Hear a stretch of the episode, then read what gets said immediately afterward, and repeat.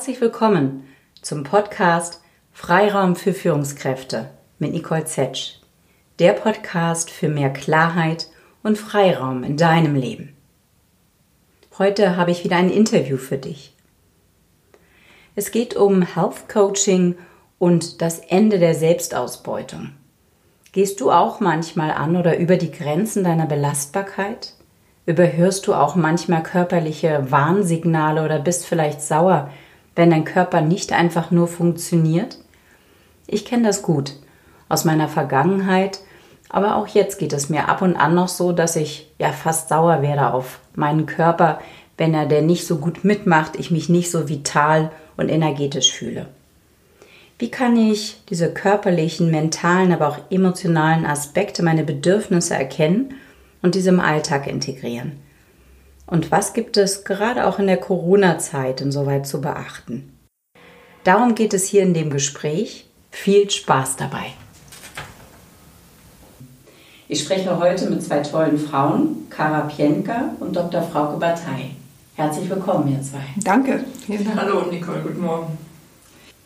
Kara, du gehörst seit über 20 Jahren zu den erfolgreichsten Coach-Persönlichkeiten im deutschsprachigen Raum und hast die letzten zehn Jahre an der Dr. Bock Coaching Akademie in Berlin über 900 Coaches ausgebildet. Mhm. Eine davon war ich mhm. 2013. Ich erinnere mich, ja. Schön. Frauke, du bist praktizierende Fachärztin und Privatdozentin. Du coachst intensiv Menschen mit und ohne Diagnose und du giltst im deutschsprachigen Raum als erfolgreiche Pionierin für das Thema Health Coaching. Gemeinsam habt ihr noch relativ aktuell das Inhesa-Institut gegründet, das Institut für Health und Self-Care. Ihr unterstützt Menschen und Organisationen mit Coachings und bietet eine Ausbildung zum Health Coach an. Holt uns doch da mal mehr rein. Da würde ich gerne mehr verstehen von. Was versteht ihr unter Health Coaching und was sind die Themen, mit denen ihr euch beschäftigt? Ja, sehr, sehr gerne, Nicole. Ja, also Health Coaching ist für uns die Fähigkeit, gesund und glücklich zu leben, also möglichst gesund und glücklich zu leben. Natürlich haben wir nicht hundertprozentige Kontrolle über Gesundheit, das ist auch nicht unser Anspruch. Aber wir wissen aus medizinischer Sicht und aus Coaching-Sicht, dass Menschen wirklich einen starken Einfluss darauf haben, in welcher Vitalität, in welcher Kraft und dann auch in welcher Gesundheit wir durchs Leben gehen können. Und das ist nicht ganz einfach. Das ist tatsächlich eine vielschichtige individuelle Angelegenheit. Und Health Coaching ist tatsächlich das Angebot für sich selber zu klären, wie finde ich da für mich meinen Weg. Und ich habe ein bisschen eine provokantere Definition, die heißt eben auch, Health Coaching ist das Ende der Selbstausbeutung. Was meine ich damit? Wir leben schon in einer Zeit, wo wir gewohnt sind, über unsere Grenzen zu gehen oder viele von uns, äh, wo wir einfach in einer bestimmten Verstressung sind und gar nicht mehr mitkriegen, dass wir permanent über unsere Grenzen gehen. Und Health Coaching ist das Angebot, das für sich zu reflektieren und wirklich gute eigene Antworten zu finden. Das ist sozusagen in Kürze das, wie wir Health Coaching beschreiben. Ja, und in unserem Institut verbinden wir Medizin mit Coaching äh, und haben hier an uns den Anspruch und auch das Angebot an unsere Klienten und Auszubildenden, dass wir das wichtige Wissen in Bezug auf Gesundheit und gute Lebensführung kombinieren mit Coaching und das heißt den, die Hilfestellung, wie setze ich im Grunde all das, was wir heute schon wissen, in mein individuelles Leben um. Und das ist ja heute auch die Schwierigkeit. Wir werden bombardiert mit vielen Informationen, wissen vor lauter Informationen gar nicht mehr, was ist denn überhaupt wirklich wichtig und was ist einfach eine Information, die interessant ist, aber die ich nicht umsetzen muss. Und die Hürde ist ja oft, das wirklich zu schaffen, es ins individuelle Leben umzusetzen und zu sagen, so ist es gut und so kann ich für mich machen. Mhm. Mhm sehr knackig. Also einerseits dieses Ende der Selbstausbeutung praktisch als, als Ziel, ist ja fast so ein Schlachtruf, hört sich das an, ne? Mhm. so ein Programm. Und äh, dann, wie du sagst, Frauke, ihr verbindet äh, diese Aspekte Medizin mit Coaching. Aus Coaching-Sicht, aber ich könnte mir auch äh, vorstellen, dass es die Hörer sozusagen aus Klientensicht interessiert. Was unterscheidet dann tatsächlich, wenn ihr dann loslegt im Coaching, ein klassisches Coaching von so einem Health Coaching? Was sind da die Unterschiede? Mhm. Also Health Coaching ist im Grunde die, die neueste Form des Coachings. Die älteste Form ist Business Coaching tatsächlich, die ja zurückgeht in die 80er Jahre, wo es entwickelt wurde, des 20. Jahrhunderts. Dort ging es vor allen Dingen um Leistungssteigerung, Erfolgssteigerung. Das kam ja aus dem Leistungssport und ist dann in die Wirtschaft gekommen. Und das heißt, das Zentrum von Business Coaching ist im Grunde immer noch äh, performance orientiert. Aus dem, aus dem Business Coaching hat sich dann irgendwann das Life Coaching, also die, das Coachen von Lebensthemen entwickelt, weil man festgestellt hat, hm, äh, Performer, Leistungsträger sind auch Menschen und haben äh, menschliche Herausforderungen. Das Privatleben kam ins Coaching rein. Und Life Coaching hat dann diese Frage beantwortet, wie kann ich Menschen begleiten, eine möglichst gute Lebensqualität für sich äh, entstehen zu lassen. Und tatsächlich ist jetzt Health Coaching die, die neueste oder jüngste Form. Und ich äh, sehe es so, dass Health Coaching erkannt hat, dass es nicht nur um Lebensqualität geht, sondern dass wir in einer tatsächlich in einer Zeit leben, ich nenne das Stichwort Beschleunigung, Acceleration, Globalisierung, Digitalisierung. Das sind ja nicht nur Schlagworte, sondern das heißt ja für den einzelnen Menschen, dass wir in einem unglaublichen Tempo unsere Berufs- und Lebensentwürfe ja, leben und entscheiden müssen tagtäglich und dass das eine Komplexität hat, die ohne eine entsprechende Reflexion meistens in, oder die Gefahr da ist, dass ich in eine Schieflage komme. Health Coaching macht also im Grunde den Boxenstopp an der Stelle und bietet an zu gucken, wie kann der Weg in dieser Komplexität sein, dass ich in meiner Kraft bleibe. Das ist also das, das Angebot, was dazukommt äh, und wo auch der Fokus drauf liegt, ähm, wo eben Health Coaching dann das, das Angebot macht. Also wie kann ich nachhaltig in meiner Kraft bleiben, wie kann ich mein Leben so aus ausrichten, dass es wirklich für mich auch nachhaltig funktioniert. Ja. Als Erfahrung aus meiner Praxis kann ich sagen, dass die Klienten oft an einem Lebensthema spüren, dass sie in einer Schieflage sind. Und mit diesem Thema kommen sie dann ins Coaching und möchten dieses Thema bearbeiten. Und dann fällt in der gemeinsamen Arbeit immer wieder auf, dass um ein Lebensthema für sich zu verändern, es auch Veränderungen in anderen Lebensthemen und anderen Lebensbereichen bedarf. Und es auch wichtig ist, da nochmal hinzuschauen. Also wenn ich mit dem Thema Arbeit komme, dass es auch wichtig ist zu schauen, wie ist denn mein Umfeld, wie ist meine Beziehung, wie ist überhaupt meine Einstellung zu mir selber. Und dass sich dann eigentlich der Themenkomplex deutlich erweitert. Und das ist auch ein Unterschied von Health Coaching, dass umfassender, ganzzeitlich geschaut wird und nicht nur sich auf dieses eine Thema konzentriert wird und hier eine konkrete Zielarbeit durchgeführt wird. Mhm. Also, Unter anderem auch, mhm. aber äh, das erweitert sich. Also man, selbst der Klient merkt, es geht jetzt plötzlich nicht nur noch um dieses eine Thema, sondern ich, äh, es geht um vieles, was auf dieses eine Thema, woran es mir aufmerksam geworden ist, was darauf einzahlt. Mhm.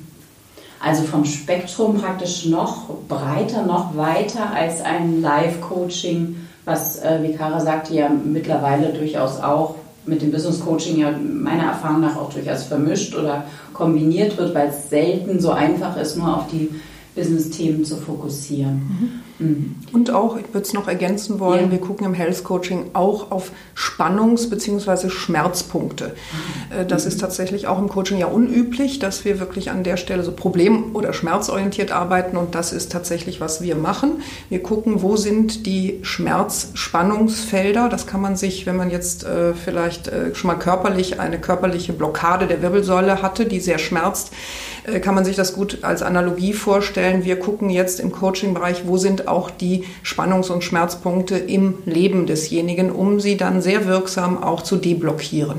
Das ist auch ganz typisch für unsere Arbeit. Hm. Das heißt, ähm, du sagst ja selbst atypisch eher. Ich habe es ja auch noch so gelernt, 2013 sehr lösungsorientiert im Coaching vorzugehen. Ähm, und hier im Health Coaching würdet ihr wirklich den Schmerz auch dann mal würdigen, da reingehen, den anschauen? Ihn auf jeden Fall mit in die Arbeit einbeziehen, okay. dass wir mhm. Erschöpfungs, also der Schmerz ja. kann ja sich ja. auf unterschiedliche Art, dass mhm. wir Erschöpfungsgefühle haben, mhm. dass wir vielleicht auch schon körperliche Schwierigkeiten haben. Entweder kleine Symptome, sehr häufige Kopfschmerzen, sehr häufige Rückenschmerzen oder auch tatsächlich starke Konflikte auf der Arbeit, Konflikte in der Liebesbeziehung. Und dass wir diese Signale sehr, sehr ernst nehmen und auf Coaching-Art natürlich in Lösungen überführen. Es geht nicht darum, jetzt eine therapeutische Arbeit daraus zu machen, sondern die aber tatsächlich mit zu integrieren in den Coaching-Prozess. Okay, spannend. Also, dass, dass äh, ich praktisch nicht als Coach da sitze und sage, ja, interessant, aber da gehen Sie mal zu Ihrem Arzt, äh, sondern dass wir die Erkenntnisse, die vielleicht gemeinsam mit in der Medizin mit dem Arzt erarbeitet worden sind, zumindest einbezogen werden. So ist es. So okay, ist es. Genau. klar, verstehe ich. Sehr spannend. Ich habe auch mal einen sehr interessanten Artikel ähm, von euch gelesen auf LinkedIn wo ihr ähm, von dir verfasst, Kara, wo, wo ihr auch darauf eingegangen seid, dass beim Health Coaching ihr stärker noch mit dem Körper auch arbeitet als ähm, im klassischen Coaching. Mhm. Wie kann ich mir das vorstellen? Sind das genau diese Aspekte? Also das ja, also ein ganz wichtiger Aspekt äh, eines, wie wir sagen, eines gesunden Lebens ist tatsächlich ein gut, den Körper als, ich will nennen das Sensor, den Körper wirklich wahrzunehmen als äh, ein Instrument Mhm. und ich sage es immer gerne so im Einfachen ähm, von, von ich, ähm, ich habe einen Körper zu ich bin ein Körper. Mhm. Und wir sind in der Businesswelt, finde ich, tun wir oft so, als, als hätten wir gar keine Körper, als wären wir keine lebendigen Wesen. Wir sind Köpfe, die irgendwie kluge Sachen machen. Das tun wir ja auch im Business-Zusammenhang von A bis Z in einer Wahnsinnsgeschwindigkeit. Aber dass alleine unser Gehirn auch ein Organ ist und dass der eingebettet ist in ein wunderbares, funktionierendes und sehr, sehr flexibles und dankbares körperliches System, das ist irgendwie tatsächlich ja auch im Alltag niemandem so bewusst.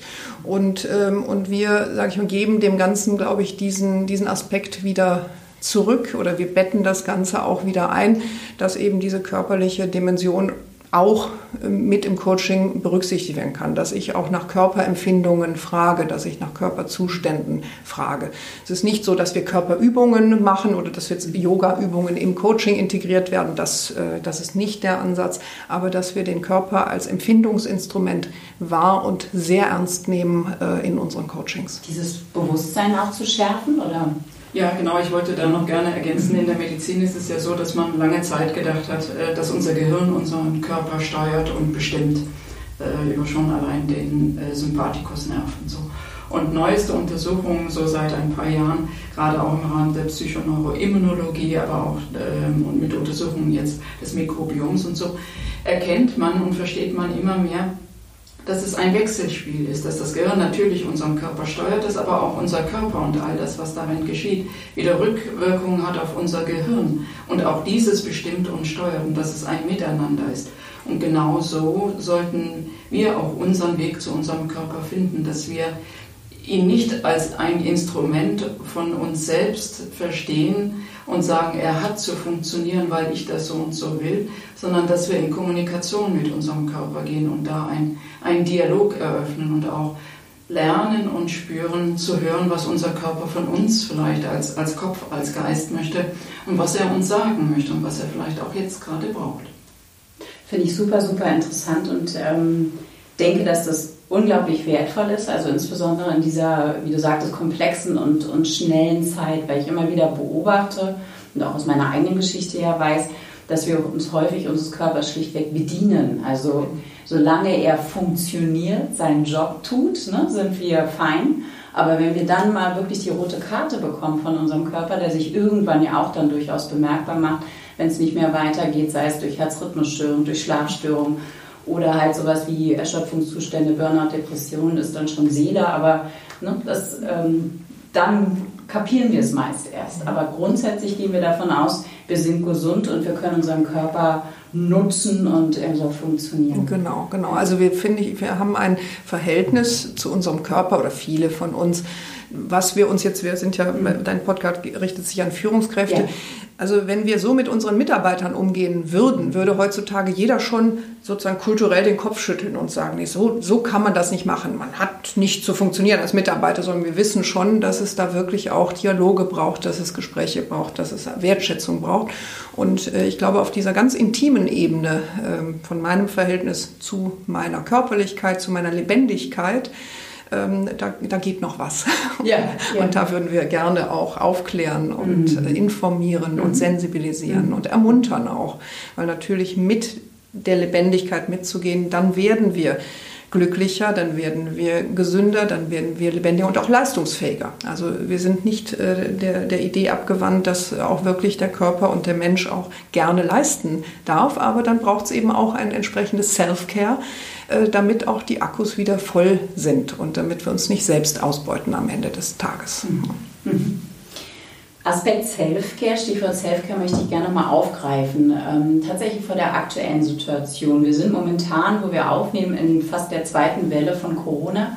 Ähm, wir alle haben die letzten Wochen, wenn es denn der Job zuließ, eher von zu Hause gearbeitet, viel über äh, Video, über Zoom, äh, Teams, was auch immer. Und ich äh, begleite viele meiner Klienten als Führungskräfte in dieser veränderten Rolle, die wirklich ihre eigenen Teams von Ferne aus leiten, für sie komplett neue Situationen. Und jetzt sind gerade Sommerferien hier in Berlin und anderswo, aber vorher ganz intensiv auch noch Familie konzentriert zu Hause, Homeschooling oder womöglich Kita-Kinder zu Hause. Ein Wahnsinn an Themen, an, an Herausforderungen, die gleichzeitig ähm, auf die Leute zukamen, auf, auf meine Klienten insoweit zukamen, auf eure sicherlich auch. Und ich habe beobachtet und auch in den Gesprächen immer wieder wahrgenommen, dass das Thema Self-Care theoretischer denn je wurde. Also notwendiger denn je. An sich wäre es wichtig gewesen, sich auch mal um sich selbst zu kümmern, um diese irre Zeit irgendwie zu managen und nämlich tatsächlich nicht nur dem Körper abzuverlangen, zu funktionieren. Nur wenn wir es dann angesprochen haben, ich das rückgemeldet habe, wir gemeinsam überlegt haben, war der Fokus bei den Führungskräften in der Regel bei ihren Mitarbeitern und weniger bei sich. Das heißt, Self-Care wurde häufig als dafür habe ich keine Zeit, wann soll ich denn das noch machen oder sogar als egoistisch erlebt. Mhm. Wie seht ihr das? Was, was sind da eure Erlebnisse, eure Erfahrungen? Mhm. Äh, ich kann das gut nachvollziehen und äh, auch spüren, dass jeder da so an seine eigene Grenze kommt. Mhm. Äh, und für mich ist das ein Leben wie mit ständig leerem Kühlschrank. Ja, äh, als Bildvergleich. Ähm, das, das ist etwas, das kann ich mir selber sagen, dass ich hier jetzt kein Self-Care und nicht auf mich achten, dass keine Zeit dafür ist, auf mich zu achten. Aber das ist wirklich so, wie wenn ich äh, immer in meiner Wohnung lebe und immer den leeren Kühlschrank aufmache und sehe, äh, da ist nichts, womit ich selber was Gutes für mich tun kann, Energie wieder für mich neu schöpfen kann äh, und kreieren kann. Äh, das wird nicht funktionieren. Das ist einfach ein sich selbst belügen äh, und irgendwann nicht sofort, aber zeitversetzt werde ich die Konsequenzen spüren, dass ich einfach äh, schlechte Laune bekomme, nicht mehr motiviert bin, die Nerven blank liegen und, und wir genau dahin kommen, was wir auch so in der Corona-Zeit ja auch erlebt haben, dass es als Stress empfunden wird als Zusatzbelastung. Und ich glaube, es ist wirklich extrem wichtig, und wenn es nur ein paar Minuten sind oder eine halbe Stunde am Tag, äh, sich eine Zeit zu sichern, wo man etwas für sich tun kann, wo man zumindest weiß, hier kann ich mich drauf verlassen nochmal aufzutanken, äh, etwas für mich zu tun und dann kann kommen, was will. Also dann kann ich mich auch wieder nach außen begeben und äh, mich den anderen Herausforderungen und Dingen widmen. Ich würde noch gerne ergänzen, dass natürlich die Corona-Zeit ist ja über uns gekommen. Tatsächlich, äh, wir, wir alle waren tatsächlich überraschend. Es ist für alle weltweit eine neue Situation, eine Herausforderung. Psychologisch würden wir sagen, wir müssen da auch erstmal durch die Change-Kurve gehen.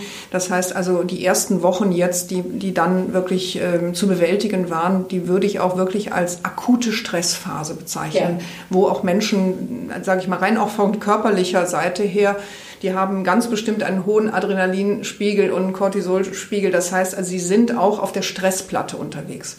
Und äh, da würde ich jetzt zumindest äh, auch großherzig sagen wollen, dass man in so einem Moment nicht noch auf zusätzliche Dinge äh, kommen kann, kann ich menschlich und auch fachlich, ist das so.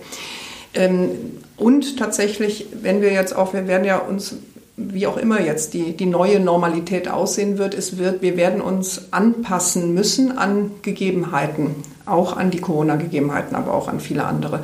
Und äh, ich, es, es ist tatsächlich, denke ich, wenn jetzt tatsächlich eine etwas andere Phase, nämlich die der Adaption schon eingesetzt hat, dann haben wir auch Gelegenheit, uns wirklich mit diesem Thema nochmal neu zu beschäftigen, was tut mir wirklich gut. Das in einer ganz akuten Stressphase zu tun, ist so, als würde eben eine Frau, die gerade frisch Mutter geworden ist und jetzt drei Wochen am Stück Schlafentzug hatte, jetzt zu sagen, so jetzt fang mal mit Meditieren an, das tut dir bestimmt gut, dann wird die auch zu Recht sagen, nee, also das schaffe ich gerade nicht. Das heißt, wir brauchen eben genau diesen Moment, wo wir uns auch mal rausnehmen können und in Ruhe und auch mal die Zeit haben, uns dann unser Leben gut aufzustellen. Mhm. Mhm. Also erstmal nachvollziehbar, dass aufgrund dieses hohen Stress nicht möglich ist, das erinnert mich auch daran, ähm, als ich 2012 meinen Burnout hatte, so Erschöpfungszustände gehen ja auch ein bisschen leider häufig Hand in Hand mit einer Depression, also Leichendepression zumindest. Und mein Arzt, zu dem ich damals ging, äh, dem ich mich als erstes anvertraute, sagte dann so sportlich aufmunternd, naja, geht schon vorbei, gehen Sie mal häufiger joggen, joggen tut gut. Ne? Wo ich dann fast, wie, wie, du sagtest, also völlig überfordert fühlte und dachte, ey, wie soll ich denn jetzt in dem Zustand hier noch joggen? Oder also Yoga, selbst sowas wie Yoga fand ich am Anfang eine Zumutung. Es genau. braucht dann vielleicht die Taktik der kleinen Schritte. Es, es braucht mhm. tatsächlich das individuell, wo stehe ich gerade mit ja. meinem Leben. Mhm. Und ähm, ich kann tatsächlich, deshalb, man kann es nicht gießkannenartig ja. äh, irgendwie machen, deshalb Coaching als Einzel, als individuelle Maßnahme. Äh, für einige Menschen ist es vielleicht genau das Richtige, dann mit dem Joggen anzufangen und die können das auch. Für andere ist es genau das Verkehrte. Mhm. Und das ist auch eine Erkenntnis von uns. Nur weil irgendwo gesund drüber steht, ist es für mich noch nicht per se gesund. Es ist nicht für alle Menschen gesund, sich ausschließlich so und so zu ernähren und es ist auch nicht ausschließlich gesund, immer nur jeden Tag Yoga zu machen. Ähm, wir müssen jeder Einzelne gucken, was ist jetzt gerade für mich wirklich gut. Und, und da braucht es ein Sparring meiner Meinung nach, weil das hat auch, haben die Generationen vor uns auch in der Form noch nicht gebraucht, weil sie in einer wesentlich einfach strukturierteren Welt gelebt haben. Das heißt, wir können da auch nicht gucken, wie hat es meine Großmutter oder Vater äh, gemacht. Die werden uns nicht die Antworten geben, die wir möglicherweise brauchen, weil wir ganz andere Beanspruchungen haben. Hm. Kann ich gut nachvollziehen. Ich würde gerne mit euch gemeinsam, weil ich äh, die Gunst habe, hier mit äh, zwei Expertinnen zu dem Thema nun mal zusammenzusitzen, noch eine Stufe sozusagen tiefer einsteigen anhand eines konkreten Falls. Ja. Ähm, aus meiner Coaching-Praxis. Ich habe äh, immer mal wieder, aber ich nehme diesen konkreten Fall gerne mal raus, ähm, Menschen, die an sich vom Verstand her kognitiv das alles verstehen, was wir auch gerade besprechen, wenn ich das spiegel, aber die fast ähm, ja, äh, zwanghaft sich sozusagen selbst blockieren, also sich selbst sabotieren. Konkretes Beispiel, ähm, Vorstandsvorsitzender eines kleineren ähm, Unternehmens und ähm, kam zu mir vor über zwei Jahren, weil er extrem unzufrieden ist mit seinem Leben, wie er es führt. Er pendelt beruflich bedingt. Ähm, dort, wo er beruflich lebt, hat er sich auch nur so eine kleine Butze sozusagen angemietet, bestraft sich selbst so ein bisschen, dass er da sein muss und ähm, beschrieb das mir immer jeden Montag, zieht er sich sein Kettenhemd an, rüstet sich also für den Kampf da in dem Job, den er überhaupt nicht mehr wirklich mag. Und ähm, diese erste Amtszeit war noch voller Adrenalin, da hat er den Laden noch gerettet und wieder aufgebaut. Diese zweite Amtszeit des Vorstandsvorsitzes ähm, zehrt an ihm und ähm, er sagte zu mir tatsächlich, er hat das Gefühl, er ist im falschen Leben etwas zu verändern, fällt ihm trotzdem enorm schwer. Und ähm, den großen Schritt rauszumachen, auch besonders schwer, weil er ein sehr verantwortungsbewusster Mensch ist und immer wieder sagt, okay, ich trage auch Verantwortung für meine Familie. Kinder sind raus, stecken zum Teil noch in der Ausbildung. Ähm, würde sicherlich finanziell irgendwie möglich sein, das äh, Plan B hinzukriegen. Er verbietet sich den aber selbst und ähm, hat wenig Mitleid mit sich selbst, wenig Mitgefühl und gönnt sich fast das nicht, habe ich den Eindruck. Wie kann man, wie könnt ihr, was könnte ich, also wie, wie, wie kann man sozusagen an solche Muster rangehen? Ja, ja. das ist ja eine Beobachtung, die tatsächlich auch viele, viele ja. äh, Klienten, also an vielen Klienten kann man mhm. dieses Phänomen beobachten, dass man fast den Eindruck hat, äh, dass Menschen wie an so einem Gummiband, die gehen drei Schritte nach vorne und dann wieder werden sie ja. wie von einer wie von einer äh, magischen Macht nach hinten gezogen.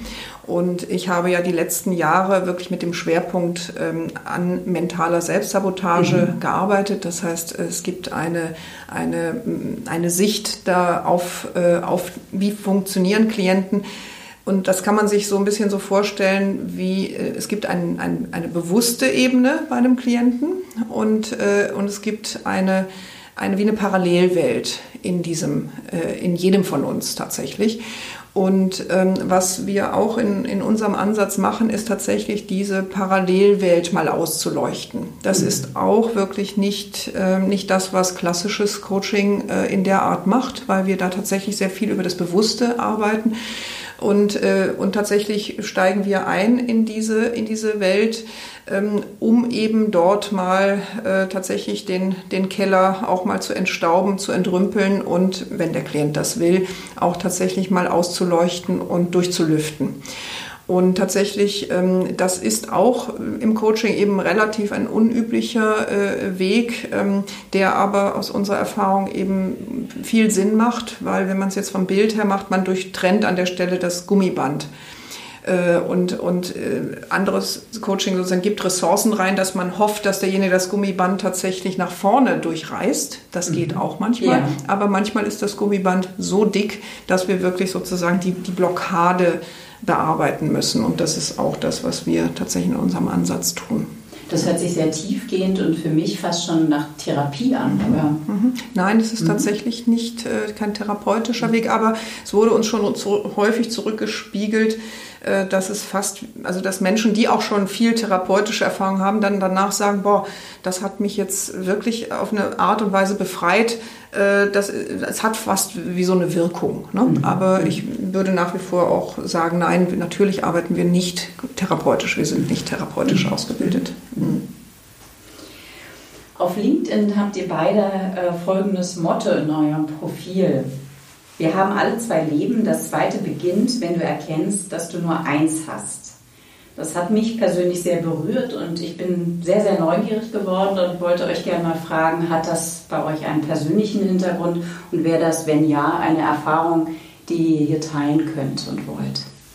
Äh, ja, es hat tatsächlich einen persönlichen Hintergrund. Äh, der stammt aus meiner Praxis. Als 2012 war ich dort in einer Gemeinschaftspraxis mit äh, drei weiteren Herren und unter anderem einem sehr liebgewonnenen asiatischen Kollegen, der ähm, fünf Tage zuvor seinen 57. Geburtstag gefeiert hatte und äh, immer seitdem ich ihn kannte, immer wieder erzählte, wie sehr er sich auf seinen Ruhestand freut und dann zurück in den asiatischen Raum geht da dann äh, nochmal einen ganz anderen Status hat als hier in Deutschland und ein ganz anderes Leben führen wird, ähm, weil er hier ja doch sehr auf Arbeit fokussiert war und ähm, ja sowohl seine Familie hier in Deutschland als auch seine Ursprungsfamilie im asiatischen Raum versorgte.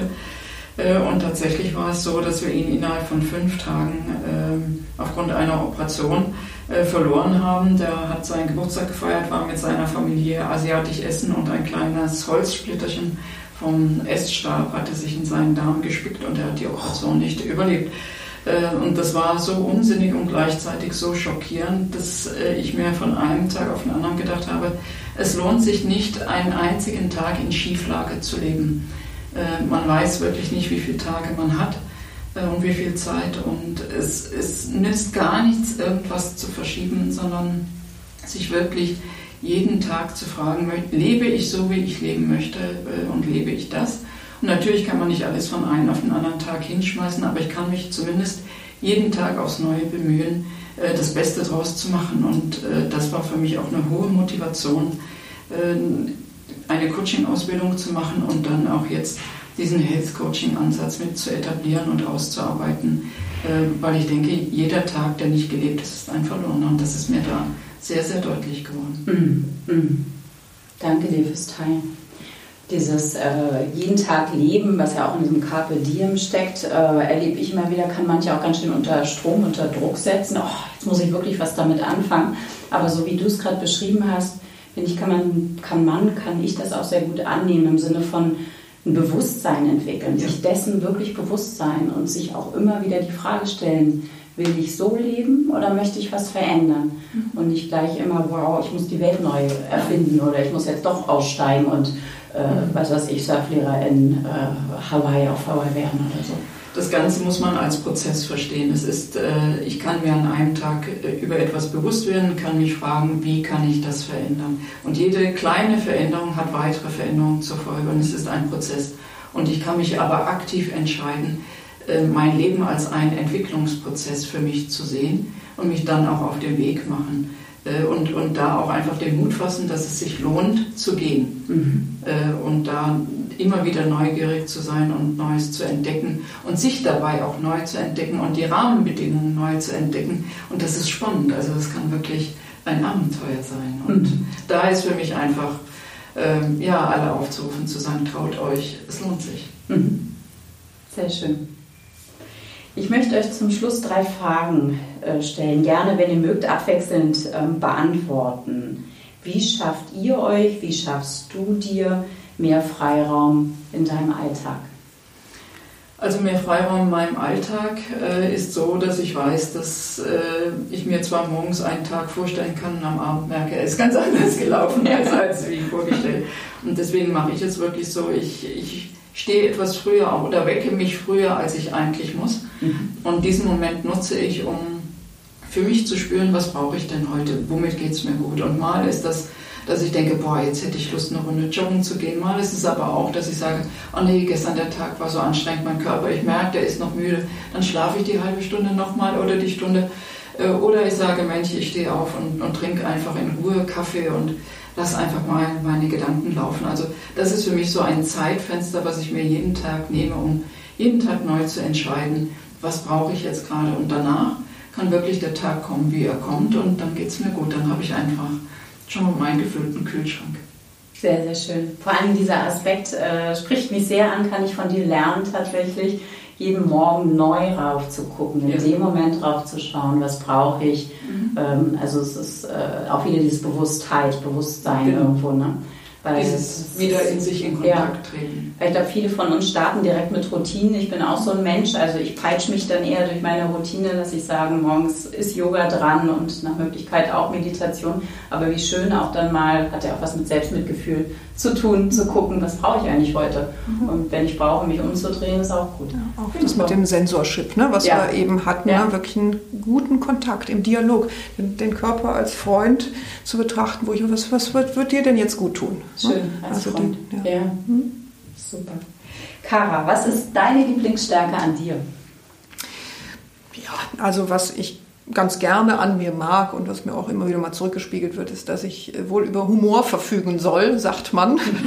Ich komme aus, aus dem Rheinland, vielleicht ist mir das da ein bisschen in die Wiege gelegt, aber äh, tatsächlich äh, glaube ich, dass es mir ähm, äh, relativ leicht fällt, dass ich das, äh, ja, ähm, tatsächlich verschiedene Perspektiven einzunehmen, dass äh, ich sowohl Zugang zu der leichten Perspektive aufs Leben habe, als auch zu der, zu der schwierigen Seite. Und das für mich heißt ja Humor irgendwie auch, ähm, wirklich immer wieder das eine und das andere auch sehen zu können. Das Leichte im Schweren und das Schwere auch im Leichten und, und da äh, tatsächlich ähm, auch die, diese Vielschichtigkeit, äh, die vielschichtige Perspektive drauf zu haben. Und das, das mag ich an mir und äh, ja, das ja, würde ich mit mir in Verbindung bringen.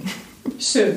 Das kann ich aus eigenem Erleben, aus eigenem Erfahren ja bestätigen. In der Ausbildung 2013 hast du viel äh, mit Humor gearbeitet, mit Aspekten aus dem Impro-Theater. Also das war, war sehr, sehr kurzweilig und hat den Lernstoff äh, wirklich besser nochmal vermitteln können. Danke. Das war klasse. Ihr zwei, wofür seid ihr aktuell dankbar? Ja, also dankbar bin ich persönlich sehr dafür, äh, diese Idee jetzt einfach in die Welt tragen zu dürfen und das umsetzen zu können. Und äh, auch ich musste meinen Alltag und mein Berufsleben dafür deutlich ändern, aber vor zwei Jahren oder drei Jahren hätte ich nicht gedacht, dass das gelingt und doch es geht, äh, wenn man es versucht. Und ja, dafür bin ich einfach dankbar, jetzt nochmal wirklich einen neuen Lebensabschnitt gehen zu können, mich nochmal anders auch zu erleben und auszuprobieren. Und es war immer ein Lebenstraum, eine eigene Idee in einem Team in die Welt zu tragen. Ja, und das ist jetzt da. Super. Dankeschön. Ja, ich bin auch wirklich dankbar dafür, dass ich an, so, so nah an meinen Interessen wirklich arbeiten darf. Das weiß ich ja, dass das nicht allen Menschen gegeben ist oder vielen auch nicht. Äh, viele haben den Eindruck, sie haben da nicht die Wahl. Und äh, ich bin dankbar, dass sich mein Leben so entwickelt hat, dass ich das so, so leben und arbeiten darf, wie ich das gerade tue. Und ähm, darüber hinaus bin ich auch tatsächlich im Moment äh, sehr dankbar, äh, in, ja, wie, wie unsere Rahmenbedingungen hier in unserem Land aktuell sind, dass wir für das, was gerade jetzt auf der Makroebene mit Corona passiert, dass ich den Eindruck habe, dass wir in dem Teil der Erde leben, wo ich mich relativ gut äh, und sicher fühle, was die Rahmenbedingungen angeht. Bei allem, was auch noch unsicher ist, wie es sich entwickeln wird. Aber das fühle ich auch als Moment der Dankbarkeit. Hm, das kann ich sehr teilen. Hm. Ja, und ich bin gerade sehr dankbar für dieses wunderbare Gespräch. Ganz, ganz vielen Dank an euch beide. Sehr gerne, sehr gerne. Ich würde gerne noch, weil ich denke mir, der eine oder andere hat jetzt echt Lust bekommen, mehr über euch zu erfahren, sich coachen zu lassen oder sogar eine Ausbildung zu machen. Ähm, was ist euer Lieblingseinfallstor-Kontakt? Ist das die Website oder wie erreicht man euch? Ja, also, also wir haben eine Website, mhm. die heißt inhesa.de und, ähm, und da gibt es äh, einen Kontaktbutton und da kann man uns jederzeit sozusagen an, anmailen. Es gibt auch ein Telefon, da kann man auch uns anrufen. Also, aber tatsächlich die beiden Wege führen am leichtesten zu uns. Super, ich verlinke das auch in den Shownotes, mhm. das heißt, dort äh, kann man euch dann auch finden. Und auf LinkedIn kann man euch auch finden und in Kontakt kommen, das weiß ich auch. Ähm, ich habe verstanden, die nächste Ausbildung, der Start der Ausbildung steht bevor. Wann ist das genau? Das ist ähm, also ab Oktober, ja. November geht es los. Es gibt mhm. ja unterschiedliche Ausbildungen für Menschen, die gerade überhaupt zum ersten Mal coachen lernen wollen, haben wir eine Basisausbildung. Mhm. Und es gibt aber auch eine sogenannte fortgeschrittene Ausbildung, eine Expertenausbildung, die sich schon an ausgebildete Coaches richtet. Also da gibt es unterschiedliche Termine, aber ab Oktober, November starten die Ausbildungsgänge und ja, man können, also jeder kann sich, der sich interessiert, gerne melden und dann führt man auch ein persönliches Vorgespräch, entweder telefonisch oder auch persönlich hier in Berlin und dann kann man auch gucken, wann was wie zusammenpasst. Super. Und die Basisausbildung, ist das richtig, ist praktisch für jedermann. Also man braucht keine ähm, bestimmte Berufsgruppe oder Vorkenntnisse zu haben. Nein, genau. Also mhm. es, äh, es, reicht, wenn man sich für die Thematik interessiert. Mhm. mhm. Es ist natürlich wichtig, eine eigene berufliche äh, Vorbildung zu haben, äh, entweder ein Studium oder entsprechende Berufs, äh, Berufserfahrung äh, und sich dann wirklich offen und neugierig dem Thema Health Coaching widmen zu wollen. Das ist das, was für uns zentral ist. Klasse, okay. Lieben, lieben Dank nochmal, ihr zwei. Mhm. Und äh, lieber Hörer, liebe Hörerin, wir sind jetzt wieder zum Schluss gekommen. Ich hoffe, du konntest ganz, ganz viel auch ähm, aus diesem Gespräch für dich mitnehmen. Ich freue mich, wenn du wieder reinhörst, wenn es heißt Schritt für Schritt zu mehr Freiraum. Deine Nicole.